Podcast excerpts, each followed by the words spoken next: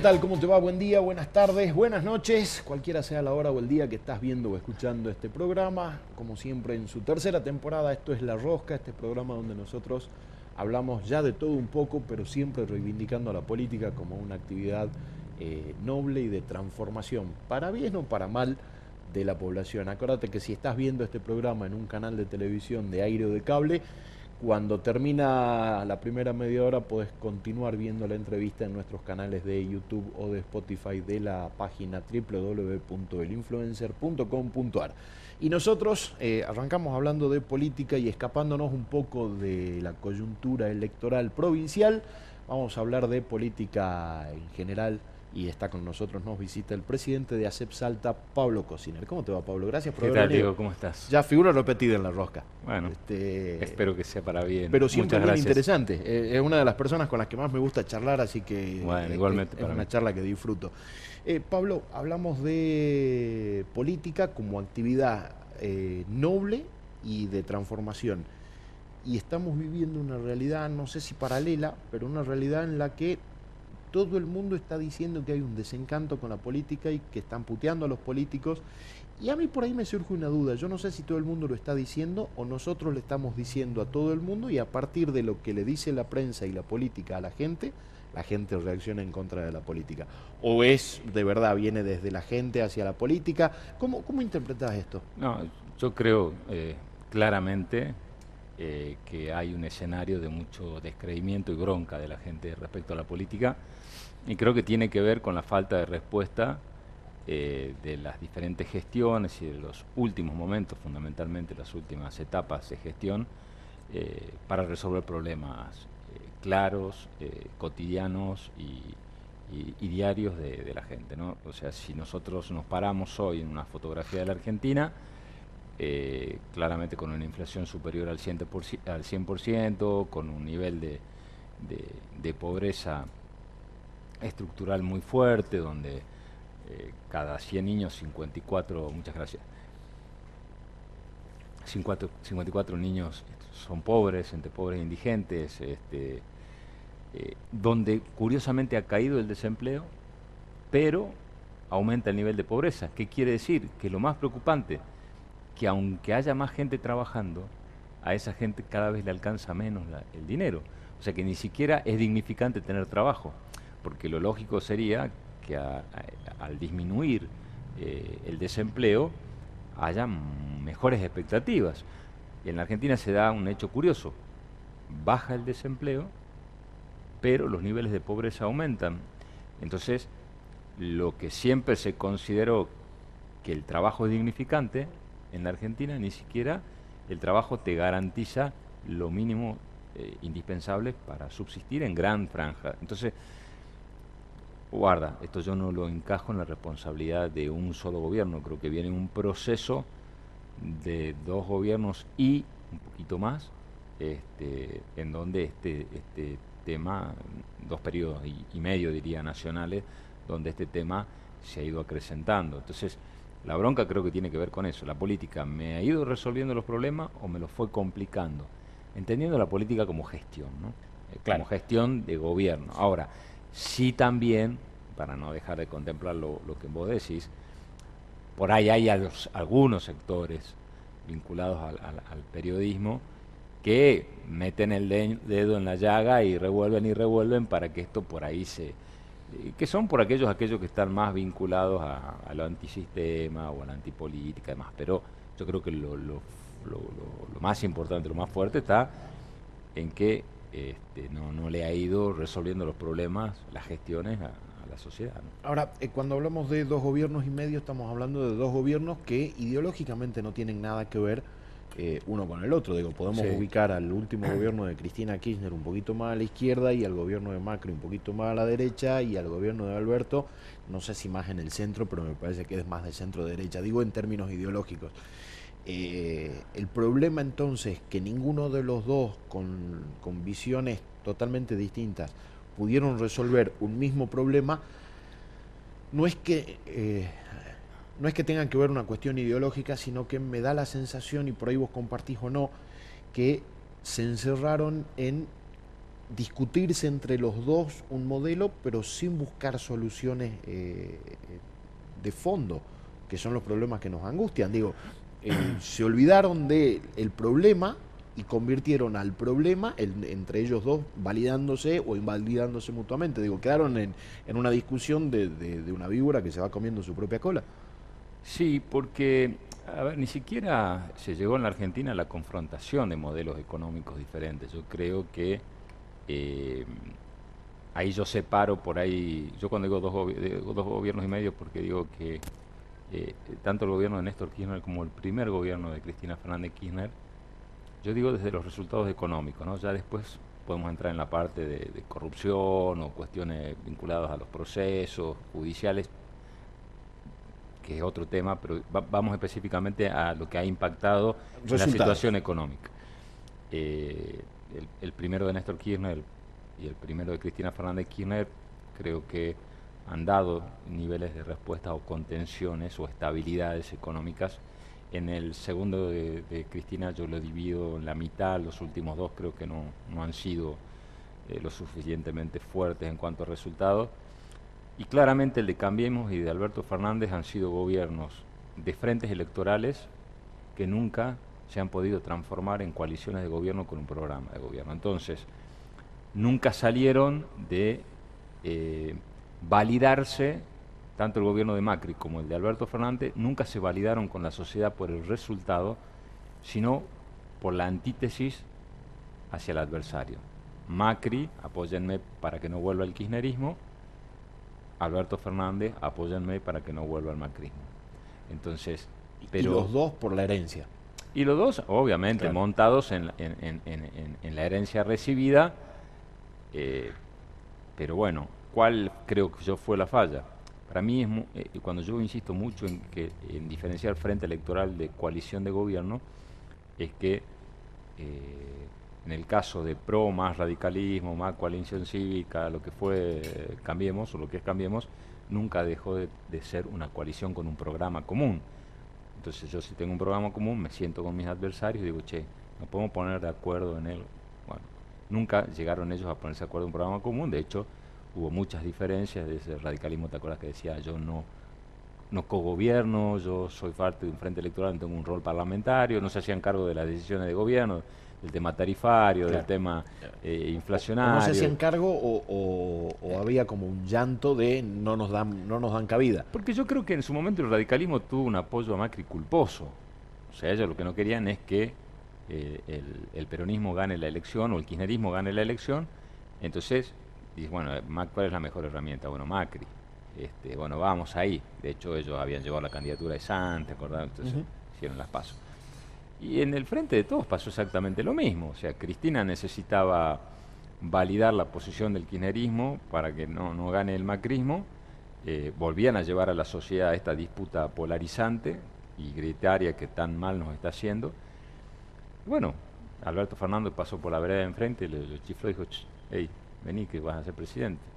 Y el otro dicen que andaba buscando a ver si podía encajar la embajada de, de España. Esa era su este, y bueno, y un día nos levantamos un sábado todos y te acordás fue el, y estaba Cristina en YouTube Cristina anunciando he decidido que el presidente el candidato a presidente sea yo ya ahí sospeché que esto no terminaba bien porque viste lo que vos sos un periodista también vinculado a la, a ciencia política y demás entonces en todo proceso de construcción de poder político para gobernar el que debe tener la lapicera y aparecer como quien ejerce el poder es el presidente. Vos ya arrancas mal si viste si aparte Alberto no era una persona que había construido un espacio político no era referente de un espacio político de hecho era un gran opositor a Cristina y que gran parte de la sociedad lo veía bien por ser opositor a Cristina no entonces de repente tenía que cambiar el rol y ahí es donde se destruyó. Entonces este, nunca ejerció el poder, nunca quiso construir un, poder propio, de hecho cuando él tiene el 80% de imagen positiva en plena pandemia, eh, la destruye porque su fortaleza era tener una mesa reunido a Axel Kicillof, a, la reta. a la Reta, a los gobernadores, y de repente le dinamitan eso, obligándole a sacar los recursos de la ciudad de Buenos Aires, empieza a pelear por la pandemia, bueno, después hace las cosas que, que hizo, de las fiestas, eso que ya le quitó credibilidad en un montón de cuestiones. Entonces, ahí era el momento en el que vos podías mostrar una coalición de gobierno eh, o, un gobierno con armonía. Alberto Fernández tuvo la gran oportunidad histórica en ese pico del 80% de imagen en el momento más complicado de la Argentina y del mundo para hacer el gran acuerdo de unidad nacional. la situación tan dolorosa que vivía el mundo y la Argentina era el escenario ideal para ese muchachos. Tenemos que priorizar la vida de los argentinos, la salud de los argentinos, nos sentemos. Vamos a necesitar reconstruir nuestra economía, porque vos ya sabías que cerrando el país, todos los países estaban viendo la misma realidad, ya veías, viste que las olas primero venían desde Europa, ya veías ahí que había un aumento de inflacionario, o sea, vos ya sabías lo que te venía. Entonces ahí era el momento de decir, che, bueno, cómo vamos a trabajar la post-pandemia en la Argentina. Latinoamérica tenía una gran ventaja, ¿no? Porque no solamente, eh, digo, la enfermedad vino desde Europa para acá, pero además los problemas económicos también venían. Nosotros veníamos viendo lo que ya estaba pasando que, en otro lado. que las economías europeas y Estados Unidos mismo, expansión monetaria, aumento de emisión monetaria, aumento de inflación. De ahí vos sabías cuáles eran las medidas que iba a tomar Estados Unidos con la inflación, iba a aumentar la tasa de interés, te iba a generar fuga de capitales, o sea, más o menos eh, eh, sabías que lo que venía. Entonces, tendría que haber hecho Alberto Fernández, ponerse por arriba de todos, aprovechando ese capital social que tenía, porque ahí no es que lo bancaba Cristina, bancaba el 80% de la Argentina. Que no es poco. Que no es poco. no sé qué presidente tenía ese nivel de adhesión últimamente. O sea, podríamos haber editado un Perón Balbín y, yo creo que nada, terminamos podría haberse hecho lo que hizo Israel en la década del 80, lo que hizo España luego de la guerra civil, lo que habían hecho algunos países latinoamericanos que han logrado estabilidad, sentar a los líderes parlamentarios, sentarlo a, los expresidentes, eh, porque si vos como presidente te convoca a, los expresidentes y, y si no vas, quedás en medio de la pandemia, quedabas muy mal. Sentado decimos, che, bueno, a ver, acá, ¿qué vamos a hacer? con lo que se viene en inflación, política monetaria, política cambiaria, vamos a tener que incentivar el empleo, eh, eh, lo que es la infraestructura sanitaria, vos sabías que te iba a marcar las debilidades. Bueno, oportunidad perdida. Entonces, eh, también, volviendo al comienzo de la charla, la bronca de la sociedad también tiene que ver con eso. Ahora también viene el gran desafío de la sociedad si va a seguir comprando este, espacios políticos que que sigan alimentando algo que viene haciendo fracasar a la Argentina, porque hoy la potencialidad de la Argentina está inmovilizada frente a estas pujas este, de, sectores que se buscan validar. vos fíjate los discursos de hoy, hoy de vuelta lo tenés, cambiemos, tenemos que eh, la unidad de cambiemos, porque si no vuelve el kirchnerismo para que no siga gobernando. Y, y, el kirchnerismo con Alberto Fernández o frente de todo diciendo la Argentina necesita una alternativa para que el Macri, que fracasó, no vuelva a gobernar. Ahora, vos le preguntas, ¿ustedes se fueron bien o mal del gobierno? Como para que la gente los vote. Los dos se fueron mal. Cristina se fue con altos niveles de, eh, desaprobación. Eh, olvídate incluso de Cristina. Tomar los últimos dos gobiernos. ¿Cómo, se, ¿Cómo se va a ir Alberto y cómo se fue Macri? Mal los dos. ¿Por qué la gente los debería votar? Entonces están volviendo, los dos vuelven a acudir a asustar a la gente. Vos fíjate, Diego, ninguno de los dos está en condiciones de decirle, ni el Frente de Todos, ni Cambiemos, votenme porque nosotros hicimos bien las cosas. Si no, les dicen, votenme para que el que teóricamente las hizo peor que yo, ¿no? Porque cada uno cree que la hizo mejor que el otro. Claro.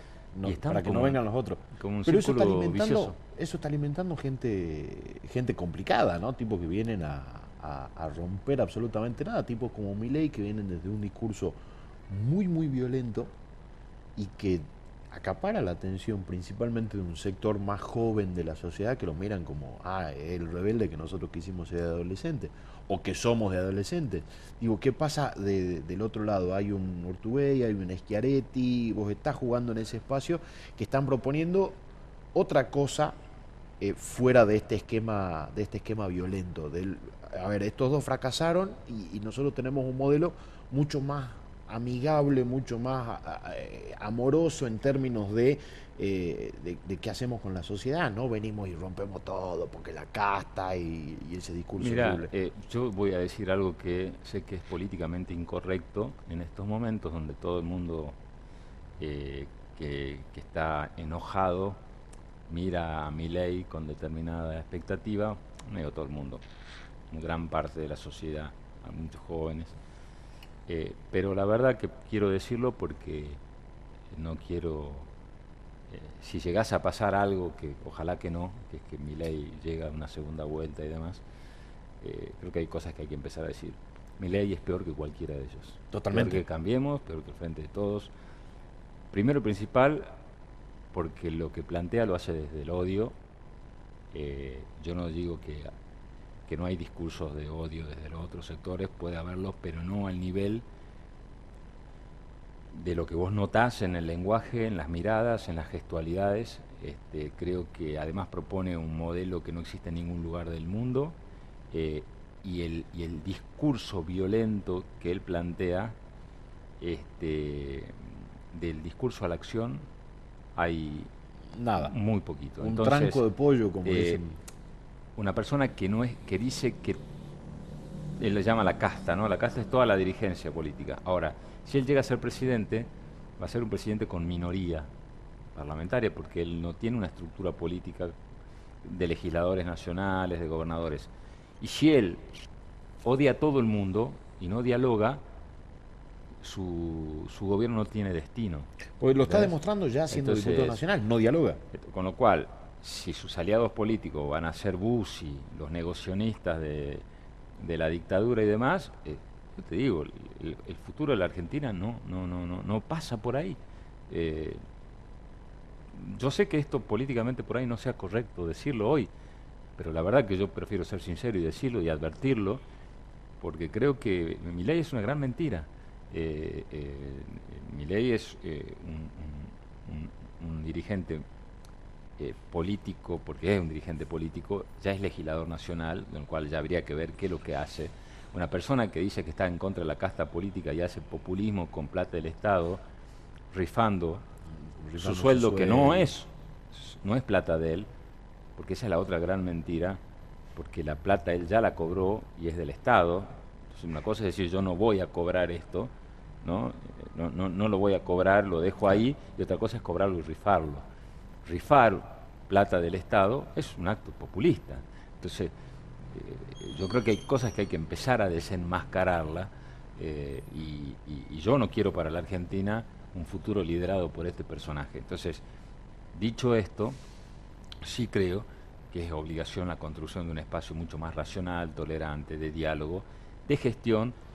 En mi caso particular, yo sigo planteando desde el mismo espacio que estuvimos en el 2019, de decir, la grita no resuelve la Argentina, en su momento no nos fue bien electoralmente, pero en definitiva no nos equivocamos, porque cuando decíamos que con el gobierno o de Alberto Fernández o de Macri eventualmente la Argentina volvía a fracasar, el tiempo nos ha dado la razón. Creemos que hay personas como este, Juan Esqueretti, gobernador de Córdoba, con mucha experiencia, con, con, muchos resultados positivos en una provincia que es la segunda del país desde el punto de vista de su dimensión y su productividad y, que ha ido por arriba de la crisis, del enfrentamiento campo-industria, que tiene un desarrollo tecnológico, que, que ha generado infraestructura, que, ha tenido el acompañamiento de su pueblo para gobernar, desde el diálogo con Juan Manuel Urtubey, también con su experiencia de gestión, tres veces gobernador de la ciudad de Salta, de la provincia de Salta, a algunos le gustará más o menos, pero ha sido revalidado con índices del 50 y 50 y pico por ciento, eso quiere decir que en su momento la sociedad confió en él, y después, dirigente interesante como eh, Randazo, Graciela Camaño, el gobernador de San Luis, muy buen diálogo con el gobernador de, Santa Fe, de Entre Ríos, eh, y, creo que todavía eh, falta todo el equipo económico, aunque él ya esté retirado de lo que son candidaturas, pero todo el equipo económico de Roberto Labaña en este espacio. Entonces, pero fundamentalmente con la idea de decir, Mm, Argentina tiene que darse una oportunidad de una propuesta política que no se consolide a partir del odio hacia el otro o de eh, esta cosa de votenme porque estoy en contra del otro, ¿no? y, tener una propuesta de unidad nacional y alguien que esté en condiciones del otro día de, ganar una elección o de gobernar la Argentina, de llamar a un gobierno de, unidad nacional. Y el tema, la, duda que surge es, vos podés querer llamar a un gobierno de, unidad nacional, un gobierno de coalición nacional, pero para gobernar, no para, no para, para competir electoralmente. Hay del otro lado, sacando a mi ley, del otro lado alguna voluntad de, decir, bueno, si eventualmente pasa esto, yo me sumo porque quiero a la Argentina. Digo, yo por ahí peco de, de, de, muy chiquito, si se quiere, de decir, yo le asigno al dirigente político que si está donde está o está buscando competir es porque quiere hacer algo bueno por el país.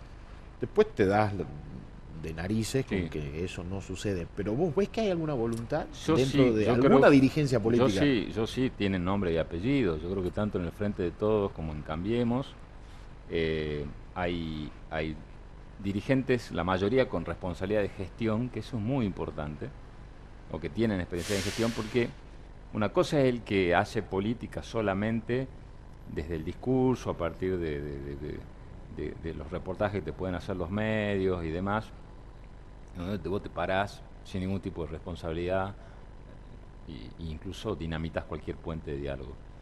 Pero otra cosa es cuando vos tuviste o tenés responsabilidad de gobernar y vos sabés que no podés dinamitar todo porque si no, si dinamita el país, tu, propia estructura se te cae sobre tu, tus cabezas, ¿no? Cuando vos estás en una provincia o en un municipio. Nombres.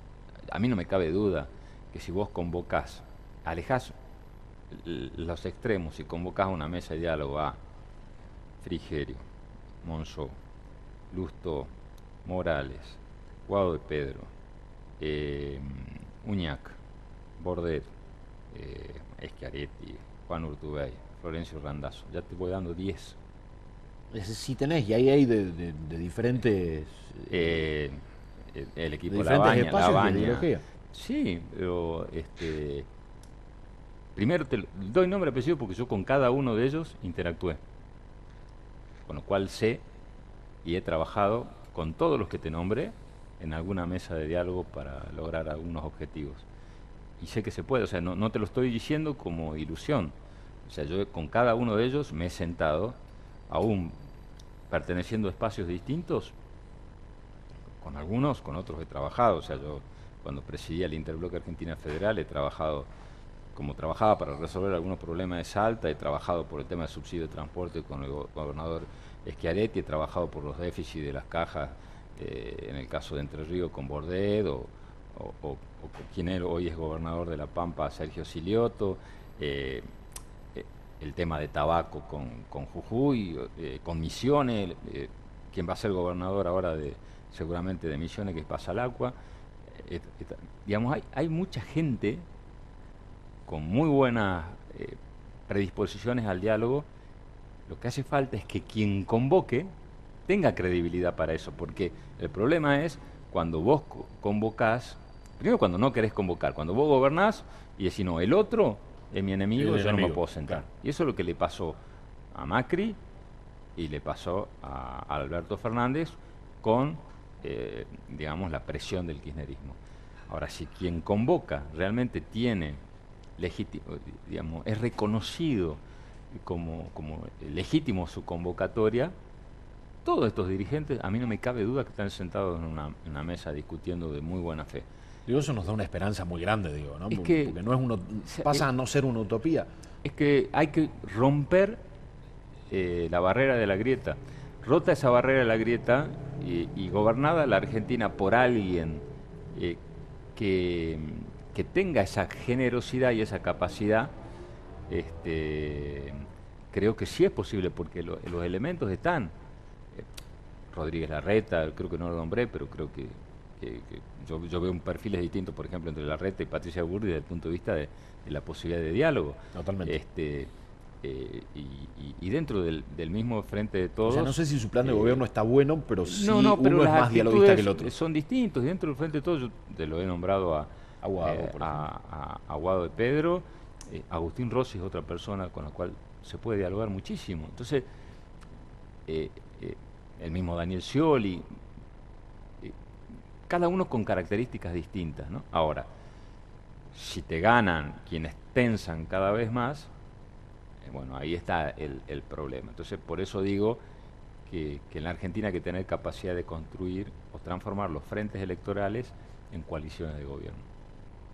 Es la única salida que tiene. Es la única salida. Yo no, encuentro otra, digo, no, y eso, no, me parece que, Esos dos problemas no han podido ser resueltos por los dos últimos gobiernos. ¿Y hay posibilidades de que haya una, no sé si llamarle tercera vía, la ancha avenida del medio, o hay posibilidades de... Se va a construir. A ver. Ahora, después está el otro tema que es hasta dónde la sociedad va a querer dar ese salto. Porque también eh, esto tiene un punto determinante que es la elección. ¿no? Eh, vos vas a tener las distintas ofertas. Obviamente que si vos ves por ahí algunas eh, estrategias o intencionalidades políticas, y ahí avanzamos a lo mediático, hay quienes les interesa invisibilizar esto, ¿no? Porque, este, bueno, obviamente que romper la grieta rompería un, esquema de, preeminencia de determinados sectores. Y que le es muy funcional. Que les funciona a muchos. Entonces, porque también la grieta está en los medios, porque también la grieta está, está en los clubes de fútbol. Totalmente. Agarra Independiente, agarra Boca. Este, es así. Claro, están, trasladando esa, grieta política. ¿A dónde está llevando esa grieta también en los clubes de fútbol? A, fracasos. Claro, a romper todo. Entonces vos decís, este, eh, no, hay donde vos veas ámbito donde esa grieta se haya metido y decía, no, acá entró la grieta y tenemos resultado positivo. No, donde fue, destruyó. Nosotros vamos a, cumplir con esa responsabilidad, porque estamos convencidos que la Argentina tiene que ir para ahí, eh, con, todos estos dirigentes que te nombré, más seguramente eh, otros que, que se irán sumando en este proceso. Creo que también hay que esperar que evolucione un poquito más, algunas contradicciones que tienen tanto Cambiemos con el Frente de Todos, yo creo que hay, hay sectores del radicalismo que no están muy conformes hoy donde están y hay sectores del peronismo que no están muy conformes donde están y yo creo que eso también puede enriquecer, enriquecer este espacio eh, y, después ya, ya después llega el momento en que la sociedad este, se expresa, porque en el 2019 hubo una oportunidad y la gente volvió a elegir la grieta para cancelar al macrismo. Y no canceló nada. Y no canceló. ¿Pero por qué? Porque apostó a un espacio que fracasó. Porque también está la responsabilidad. Que haya vuelto el kirchnerismo vía Alberto Fernández, responsabilidad de que el gobierno de Macri fue malo. Y que exista la posibilidad que el macrismo, que se fue por malo, vuelva, es por responsabilidad del kirchnerismo y de Alberto Fernández por haber gobernado, mal. O sea, ahí creo que ya la sociedad dice, che, bueno, pero vamos a volver a insistir en lo que gobernaron mal Claro. Este, Pero ¿cómo hacemos para que la gente, porque en definitiva eh, la, sociedad es la que se termina polarizando, ¿cómo hacemos para que eh, se quede un poquito más Bueno, por un lado, más racional. la responsabilidad de quien tengamos o queramos construir este espacio, de tener la convicción y la claridad suficiente para transmitir el mensaje, y después los procesos sociales. Los procesos sociales a veces llevan sus tiempos, sus golpes, este, y esperemos que en esta oportunidad pueda, pueda darse. Yo lo que veo que la Argentina cada día que te levantas es distinta. Eh, teóricamente Cambiemos era eh, todo, todo va en coche como para llegar a la meta de la elección tranquilo y hoy están peleados por si ponen la boleta electrónica o no en la ciudad de Buenos Aires. y ya Macri se siente defraudado por, por la reta, la reta dice yo no te traicioné, Vidal que dice lo mismo, que también no esperaba Burrich, que esto, peleados todos. Este, el, jefe de la Ciudad de Buenos Aires, la reta, no se habla con, o, o, tiene malas relaciones políticas con su ministro de gobierno, y por otro lado, a nivel nacional, el presidente no se habla con el ministro del Interior. O sea, los dos espacios dinamitados. Entonces, bueno, sabés también, falta mucho todavía y creo que hay un trecho que hay que ver cómo se lo lleva adelante. Más temprano nombrabas a, la UCR, que en algún punto durante el gobierno anterior también había una, una UCR que culposa se alió al PRO, pero esa UCR no es, eh, no es la UCR donde hay radicales, sino donde hay antiperonistas.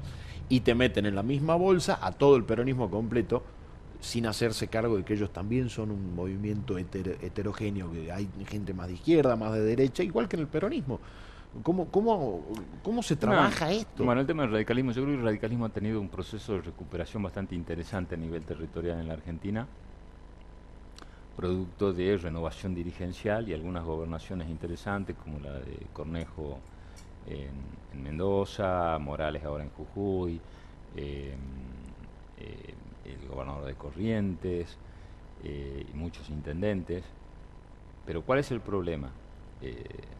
yo estoy seguro que gran parte del radicalismo mira con mucho más afecto el discurso que yo te estoy planteando que seguir aliado al macrismo. El tema es que frente a ese proceso de recuperación que han ido teniendo, no quiere dar un paso falso y quedar afuera de una expectativa de poder. En cuanto yo creo que la construcción política que nosotros estamos haciendo, eh, yo sé que, Juan Schiaretti, por ejemplo, y Juan Ortubey tienen muy buen diálogo con Facundo Manes, que es quizá la más crítica del radicalismo respecto a Cambiemos, pero si este, si este espacio logra tener un volumen que claramente se transforme en una alternativa, yo creo que esos radicales cada vez van a ver con más este, eh, atención y afecto la construcción de un espacio común. Pero este espacio está yendo al gimnasio y cuando tenga un poco más de musculatura eh, exactamente, ah, acá está, me voy? está más armado, digamos. Eh, es, por, es, por, ese camino, porque hoy también está muy difícil hablar de derechas, de izquierda, de radicales y de peronistas. es da la sensación de que eso es muy de los 90 y los que nos encerramos en eso quedamos viejos. Y el tema de las derechas y las izquierdas, tal como las conocemos tradicionalmente, también en el mundo han ido cambiando, pero cuando uno habla de semejante crisis como tiene la Argentina y, momentos, te diría, casi fundacionales desde lo económico, eh, vos necesitas tener también la amplitud de tener, sí, dentro de un marco de coherencia, ¿no? de coherencia, porque vos podés hablar de, coaliciones, de, unidad y demás, pero tenés que tener una estructura de coincidencias mínimo. Y está buena la pregunta para ir a otro tema. ¿Para qué son las pasos? ¿Para discutir modelos o para discutir solamente cuestiones de organización, de representación en un modelo en el cual vos ya tenés que coincidir? Yo veía algunas declaraciones respecto a la crisis del Frente de Todos, y también la vemos en Cambiemos, decir, no, la solución es la paso para discutir el modelo que... No, no, el problema es ese.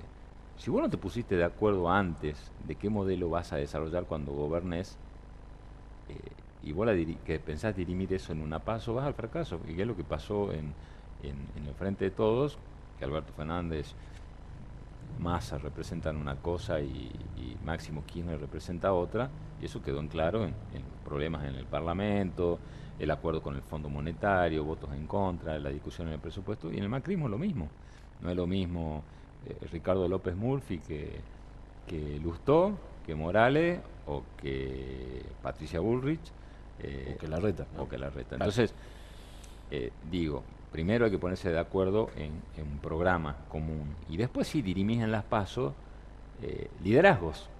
Pero el problema es pretender dirimir en las pasos eh, y después ir eh, un, programa o, proyectos totalmente distintos y después ir a un gobierno pensando totalmente distinto.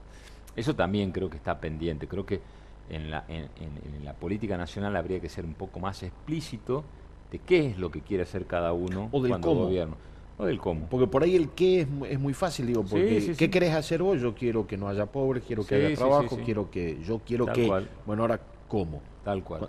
Me, parece que la, dirigencia política, no te diría que en general, pero en, una buena porción no le están explicando a la gente cómo Te expone más, ¿no? Porque, por ejemplo, mi ley que dice yo quiero eh, disolver el Banco Central, que es una medida, te expone más, porque si, che, este tipo está diciendo algo que en ningún lugar del mundo existe. Eh, pero bueno, eh, vale más eso a no decir a no decir nada. Sí, pero del otro lado tenés un Urtubey que te aparece y te dice, yo cómo quiero hacer esto con tecnología de la información, con este, economía del conocimiento, eh, con quitar retenciones. sí, ayer lo escuchaba incluso también a Schiaretti en, los discursos en la sociedad rural, en el encuentro que hubo con empresarios, y, avanzó también en esa misma línea que vos decís de, de Urtubey Desgraciadamente hoy no hay tanto micrófono y foco puesto en esas cosas y sí en, por qué se peleó Macri con, con, la reta o por qué no se habla Alberto Fernández con Cristina Fernández Kirchner. el, problema es una construcción de poder, pero para discutirse entre adentro ellos. Exactamente, por ahí eh, haría falta más decir, bueno, che, está bien, pero vos gobernaste y te fue mal, vos gobernaste y te fue mal, la próxima vez, porque querés ser de vuelta, qué es lo que vas a hacer para que la gente te vote, porque si no, eh, eh, seguimos en, esto es vicioso. Yo digo que, esta confrontación eh, tan agrietada en la Argentina es un círculo vicioso que nos está llevando a todos a algo que está muy claro. Las capacidades creativas de la Argentina están totalmente inmovilizadas. Este, y bueno, eh, creo que ese es el, gran tema de, la grieta. Me resultó muy interesante al principio uno, uno cuando ve planillas de, de Excel frías, puras y duras, te dice, eh, hay pobreza pero está bajando respecto de tal, hay menos desempleo que, que, tanto, la inflación también medio ahí acomodándose, la balanza de pago, tal cosa, son todas estadísticas sueltas. Vos mezclaste dos y dijiste, che, pará, está bajando la, el desempleo, pero está aumentando la pobreza, esto quiere decir tal cosa. Digo, qué, eh, qué interesante que resulta poder agarrar toda esa base estadística y analizarla eh, en conjunto. Desgraciadamente, es como que se está esperando los índices de pobreza, de inflación, eh, de desempleo, para como una tabla de posiciones, ¿viste? Claro. Este, bueno, pasó la primera fecha, ¿cómo estás? Mejor, peor, la cantidad de puntos. Sí, son fotitos. Y son fotos. El tema es hacer un análisis integral. Pero vuelvo a lo que, a lo que hablábamos recién. En la Argentina, en toda sociedad eh, justamente organizada, el tener trabajo es un símbolo de progreso. En la Argentina es tan grande la destrucción del tejido social que el tener trabajo hoy ni siquiera te alcanza para frenar el crecimiento de la pobreza. ¿eh? Entonces, y tenemos un índice de 38, creo que fue casi 39%, el último, no, me acuerdo el último, pero... Eh, que está tomado a fines de diciembre, donde no tenés el empujón inflacionario del primer trimestre, cualquier, con lo cual el índice de pobreza que vamos a conocer el próximo, en los próximos meses, va a ser superior. Eh, entonces, ¿cómo puede ser que habiendo gente con más trabajo, haya más pobres. Y bueno, porque los trabajos, hoy, el tener un trabajo registrado, estamos hablando del registrado. Es 41.5 para el cuarto trimestre de 2022. Bueno, listo, eh, claro, ese era 39 del anterior, 41.5. Bueno, claro, y ahí yo escuchaba unas declaraciones que de Máximo Kirchner ayer que decía esto, toma incluso el 35, 38% de la evolución de la pobreza de Macri, dijo, tenemos hoy incluso más pobres que durante el gobierno de Macri el Frente de Todos no vino para esto, dijo. Como diríamos los abogados, eh, la confesión, de, parte. relevo de prueba, no más preguntas, señor juez. Claro. Bueno, sí, es verdad, ¿para qué vinieron? No era para esto. Y bueno, lo, pero ahí está Y lo que nos duele a quienes nos identificamos como peronistas, que esto se haga en nombre de peronismo. Porque, y esto también hay que asumirlo, el peronismo siempre tuvo una visión aún entre los antiperonistas que decía, bueno, el peronismo es lo peor, son desastres. No, no voy a decir acá públicamente lo que se dice del peronismo, pero te imaginas de todo. Menos limpio, todo. Todo, todo, todo. Lo que se te ocurra. Pero si tenés un problema y si hay una crisis, tráelo al peronismo. Porque no se profundiza la crisis, porque te frena. Primera vez que se va a ir un gobierno que se dice, yo no, no creo que sea un gobierno peronista, pero que llega autotitulándose peronista con el apoyo del PJ oficial, como fracasado, inútil, inservible. Esos son los calificativos que desgraciadamente tiene la sociedad respecto a nuestro presidente, que hoy es presidente del Partido Justicialista a nivel nacional. Entonces, es una lesión, y esto hay que tenerlo muy en claro, también al peronismo este, como opción de poder, que nunca la había tenido, ¿no? Nunca la había tenido porque había habido gobiernos que, habían generado sus dudas, sus discusiones, el de Menem y demás, pero bueno, algunos decían, no, pero el primer gobierno de Menem fue bueno, el segundo, pero este, pero Menem no había perdido la elección. Este, bueno, eh, va, es un, tema que en el peronismo va a haber que analizar y, discutir. Ahora, eh, ellos te explican, o, este peronismo, o, o auto percibido peronista te explican de que el problema no es, eh, no es pura y exclusivamente de ellos, sino que pandemia, guerra, crisis inflacionaria mundial, ahora hay una crisis bancaria con un par de bancos en Estados Unidos que están en, quiebra o, contra las cuerdas. siempre hay un, pero para justificar lo que están haciendo. Sí, claramente. Porque ellos están convencidos que van por el a buen ver, Es camino, ¿no? verdad, eh, hay una parte. eh, la, la- la pandemia y la guerra generaron cuestiones complicadas. Ahora, como se dice en el tenis, están los errores no forzados, son los errores propios. Ahora, si vos la tirás la pelota, te, la dejan picando. y vos tenés para reventarle, la tirás afuera, no le re- no- eso no tiene la culpa el viento, no la tiene culpa el- tu adversario, ni nadie que te sopló la pelotita, que le erraste en la decisión. Eh, digamos, creo que primero hubo una, una falta de empatía del presidente en algunas cuestiones que llevaron a su descrédito. La negativa a construir poder, la gente no lo ha visualizado como con quien lideraba el proceso político, aún en la pandemia, y creo que él no, este, vuelvo a decir, él perdió la gran oportunidad de hacer una gran convocatoria para tener ese músculo de consenso desde la construcción política que sí lo tenía en la sociedad. Y después vamos a ver el resultado de las gobernaciones, porque si fuese así todos los gobernadores deberían perder la elección, porque también tuvieron pandemia y también tuvieron eh, eh, los efectos de una guerra. Claro. Y no va a pasar así. Cuando hagamos la sumatoria, no va a pasar así. Entonces, eh, y tampoco a todos los presidentes del mundo le ha ido mal, a algunos le ha ido bien y a otros. Y después, los, está bien, vos tuviste los dos primeros años el tema de la pandemia, después tuviste, pero la guerra también te generó oportunidades Y la pandemia también. en energía, en alimentos, este, y la pandemia también en cuanto ya a las demandas de otros sectores ¿no?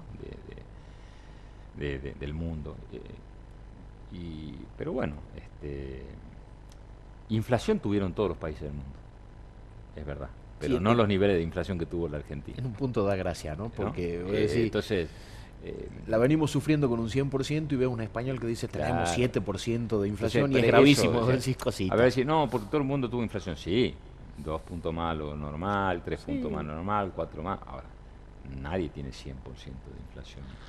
Este, crecimiento de la pobreza tampoco. Este, eh, digo, eh, creo que hay cosas que la pandemia, incluso con todo lo perverso que fue, te generó el, marco para trabajar de otra manera y vos eh, te dedicaste a, en vez de generar puentes, a dinamitarlos y tratar de quedarte con tu, tu caudal propio y eso creo que lo llevó al fracaso al gobierno.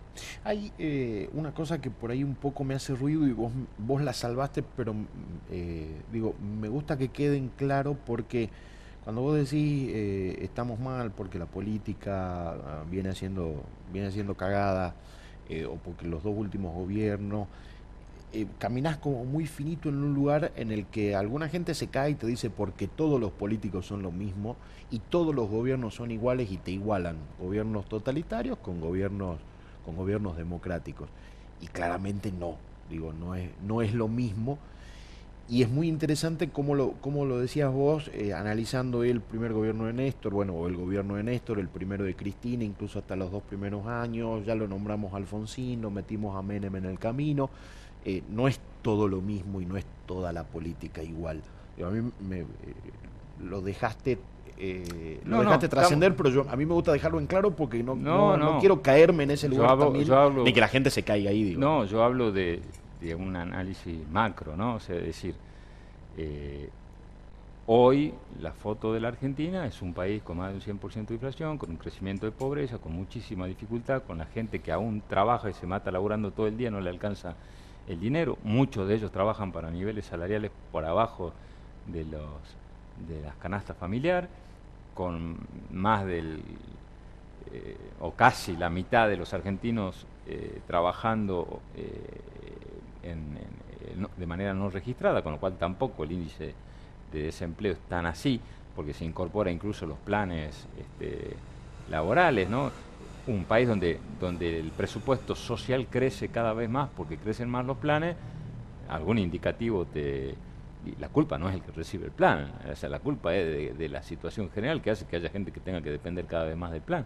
Sí, y Este, que vienen aumentando. es muy gobierno anterior perverso. también, ¿no? Exactamente. Entonces, digo, ante esa situación, la bronca es porque la gente ha ido votando, generando expectativas ahí viene este me lo resuelve, ahí viene el otro me lo resuelve, ahí vuelve el que estuvo antes, pero el otro fracasó y que me lo resuelve, y todo se van peor de lo que entraron. Entonces ahí está la bronca. Ahora, claramente no todos son iguales. Pues yo cuando dije, veamos los resultados en las distintas provincias, eh, es distinto, pues, digamos, porque hay, hay gente que, llega el momento donde el momento la verdad, la gente va a un cuarto oscuro y vota. Y si está conforme vuelve a votar y si no está conforme no te vuelve a votar. Razones más, razones menos, eh, es el momento soberano. Eh, después dos años después, tres años después, dice, no, pero aquel gobierno era, sí, está bien, pero lo votaron tres veces, tres veces fue gobernador, o dos veces fue gobernador, o fue gobernador una vez, se tuvo que ir a su casa, y, esos niveles de fracaso que vemos a nivel nacional no los vemos tanto a niveles provinciales. Entonces, yo no estoy hablando de Salta solamente, estoy hablando en general del país, que hay bastantes continuidades. Si vos ves el panorama este, en San Juan, en Córdoba, o en Salta, este, eh, en Santa Fe ahí no tanto, en Mendoza, en Entre Ríos, en La Pampa, en Corriente, este, en, Buenos Aires, provincia de Buenos Aires no, hay más alternancia, en la ciudad de Buenos Aires sí. Entonces, no es que toda la política es lo mismo. Hay lugares donde la política se comportó de una determinada manera, con dificultades, fue empujando, fue empujando bien, y hay otros donde fracasó. Entonces, el problema es que a nivel nacional, que estábamos focalizando al comienzo de la charla, eh, ¿por qué vemos que últimamente no hay reelecciones aseguradas? Y van fracasando los gobiernos. Tampoco vienen fracasando. Y hablábamos de trabajo y ya te voy dejando libre porque sé que te tenés que ir. Eh, ¿qué, ¿Qué complejo que es hablar de niveles de empleo o de trabajo cuando a la par medio se viene discutiendo pérdidas en masa de trabajo a partir de incorporación de cierta tecnología? o inteligencia artificial o robótica y etcétera, etcétera. Y a eso sumale una constante en los más jóvenes que no son muy afines a sostener un mismo empleo durante mucho tiempo. Digo, todo eso nos hace repensar los modelos de trabajo, de emprendimiento, de, de, cómo buscarlo. Eso es clave. Hay cuestiones en las cuales también tenemos que cambiar el chip cómo ha ido funcionando y evolucionando el mundo y nosotros por ahí eh, hablabas recién de la gente joven que no es tan afín a mantener su trabajo. Hay que analizar por qué y dónde. En el exterior, en algunos lugares del mundo, el estar mucho tiempo en un mismo trabajo no está bueno para cuando vos querés salir a buscar trabajo, porque quiere decir que no sos una persona demandada por el mercado laboral un profesional o una persona que ha ido mutando en trabajo en trabajo, pero se ha ido bien de cada trabajo, es más apetecible porque quiere decir que esa persona la han ido buscando. Eso no pasa en la Argentina. El cambio de trabajo en trabajo eh, es, se pierde, eh, o porque a veces no hay está también esta cosa de, querer encontrar el objetivo en muy corto plazo, eh, un montón de otras cuestiones. Ahora, para adecuarnos a esas nuevas demandas que tiene el mundo, fundamentalmente la incidencia de la tecnología que vos hablabas recién, hay cuestiones de base que tenemos que rediscutir, entre ellas nuestro sistema educativo. Vamos a seguir preparando jóvenes en un modelo educativo enciclopedista que responde a otras realidades o vamos a ir direccionando desde el Estado hacia el nuevo mundo.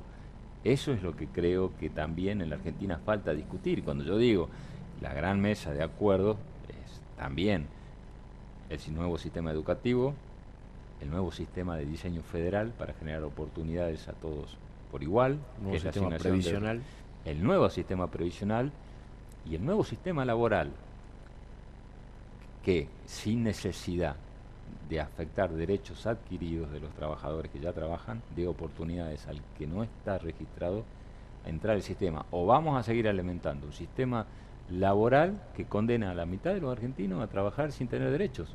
Porque nosotros hablamos de los derechos adquiridos de los que están registrados. ¿Y qué hacemos con la mitad de los que, laburan? Entonces, ¿cómo hacemos para generar condiciones para que los que están haciendo trabajar a nuestros compatriotas sin derechos los metan dentro del sistema? Eso también, entonces el sistema previsional hay que discutirlo, porque hay algo que la verdad que, hay muchos que tienen miedo de discutirlo, pero es verdad, cuáles son las capacidades laborales de, una persona, de un hombre, de una mujer hoy. no son las mismas que hace 20, 30 años. ¿Y cuánto tiempo es el que quiere trabajar hoy? ¿No es cierto? O por lo menos darle el derecho a quien trabaja a decir, che, yo quiero trabajar tres cuatro años más. Yo no quiero, bueno, sí me jubilo, pero yo sí quiero, porque... Claro, si no estás eh, tirando gente a los 65, 70 mucho años... se habla de política de género. Hoy, ¿cómo proteges vos a una mujer? ¿Obligándola a jubilarse a los 60 años? Es todo un tema. Yo sé que e, es... Eh, es ¿no? Eh, no, no es fácil discutirla, pero creo que algún momento hay que ponerla en la mesa y decirla. ¿No es cierto? Entonces, digo, ya hay gente que viene aportando y demás, pero para los nuevos aportantes, pues yo siempre, para, para que no genere rispidez estas discusiones, por ahí conviene distinguir ya los derechos consolidados en cabeza y los que van a surgir a partir de los nuevos aportantes, de los nuevos trabajadores, de los, donde hay que ir construyendo un nuevo sistema previsional, un nuevo sistema laboral, un nuevo sistema educativo que tiene que ver con esto me seguía hablando de educación, te tengo una hora más atado acá, te secuestro. Eh, ¿Hace mucho que no te veo con la batería? No, no, sí estoy, sí, todos los viernes, todos los viernes. Pero no subo, sí. Compartinos un video. Sí, lo voy a hacer. Lo que pasa es que a veces uno se autocensura porque la verdad que para mí es, mm, voy los viernes a última hora, es como ya termino, viste, toda la jornada de laburo de la semana. Pero bueno, a veces quienes además de nos dedicamos en cierto aspecto a alguna vinculación con la política, tenemos a veces tener mucho cuidado. De, no, no, a veces hay, son muchos, hay, mucha gente que está muy hipersensibilizada con Pero eso. capaz es al revés, ¿no? para mí fue todo un hallazgo. ah, míralo. Ahí seguimos un par de bateristas. No, sí, sí, me gusta, me gusta, lo hago, lo hago por, porque me hace bien aparte, porque me gusta. Este, Está bueno mostrar el, lado, el lado de persona del político. Bueno, mañana tengo así que le voy a decir a Chinado y por ahí armemos algo para subir.